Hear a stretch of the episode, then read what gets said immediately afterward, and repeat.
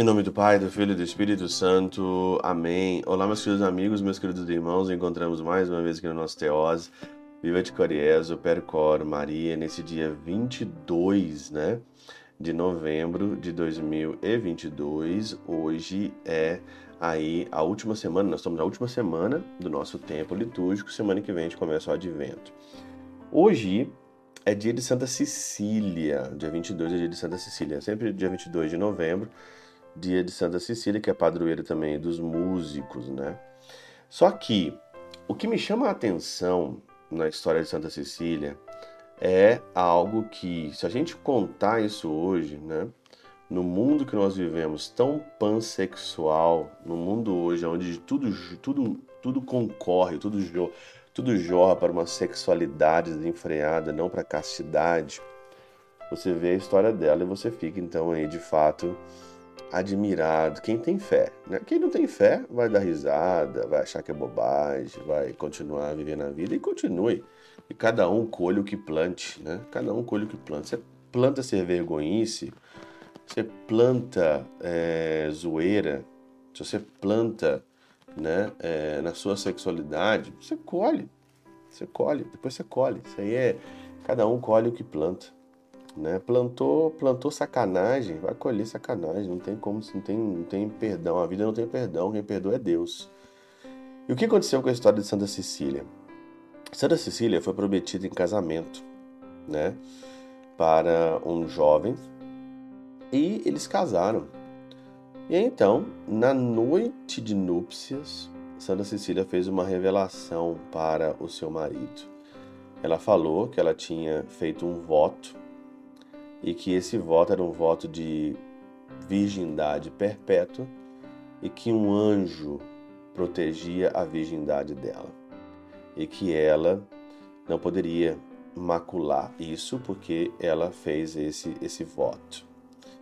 O marido, com o coração aberto, se converteu a isso. Ele se converteu, aceitou, continuaram casados sem o marido tocar nela. E ainda começou uma grande conversão e o marido dela tinha um irmão e ele era muito rico, eles eram muito, mas muito ricos.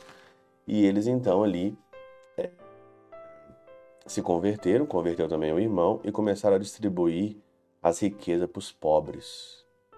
E começaram a dar na vista.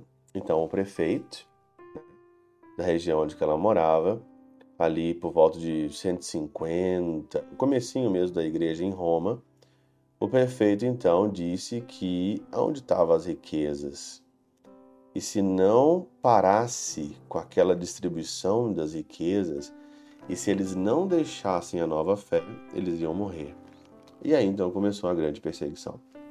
Começando a perseguição, Santa Cecília foi pega e se conta aqui que ela foi levada primeiramente para um lugar onde ela poderia morrer asfixiada com vapor, ninguém conseguiria ficar no lugar, mas ela não morreu. E depois então ela morreu a machadadas. Né? Conta a história que ela morreu a machadadas, Santa Cecília.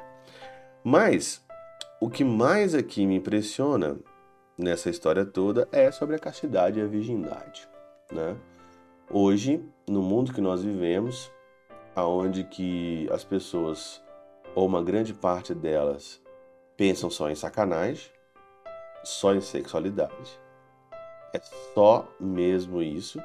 Hoje, os homens e agora mais também as mulheres não podem ver mais ninguém que parece estão virando animais, bichos, né?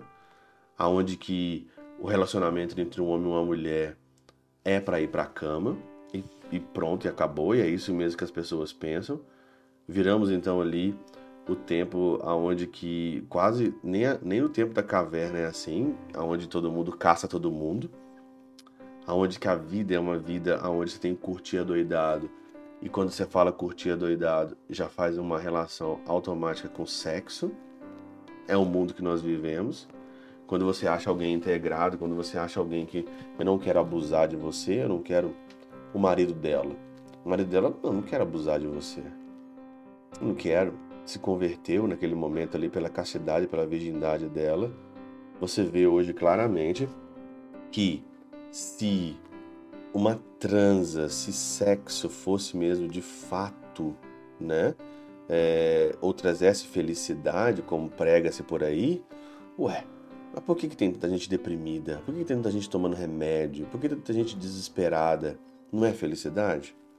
Não é felicidade? A promiscuidade não traz felicidade. Prazer não é felicidade nem aqui nem na China. Prazer não é felicidade. Como é que você consegue viver sem sexo? Como é que você consegue viver sem isso, sem aquilo? Olha, a gente consegue, os padres conseguem viver porque a gente coloca a nossa vida, a gente coloca a nossa esperança, não nessa vida, a gente coloca a esperança no mundo que vem, no mundo que virá. Nós seremos como anjos na eternidade. Esse mundo passa, esse mundo não vale nada. Não troque a eternidade por 5 minutos, 10 minutos. As pessoas buscam as outras numa pegação, na promiscuidade hoje que tem na vida sexual por causa de 5, 10 minutos. E com a vida sexual totalmente desenfreada, não fica só nisso. Vem tantos outros vícios, vem tantas outras decadências, e o homem então chega ao patamar de, de animal, chega ao patamar de animalesco.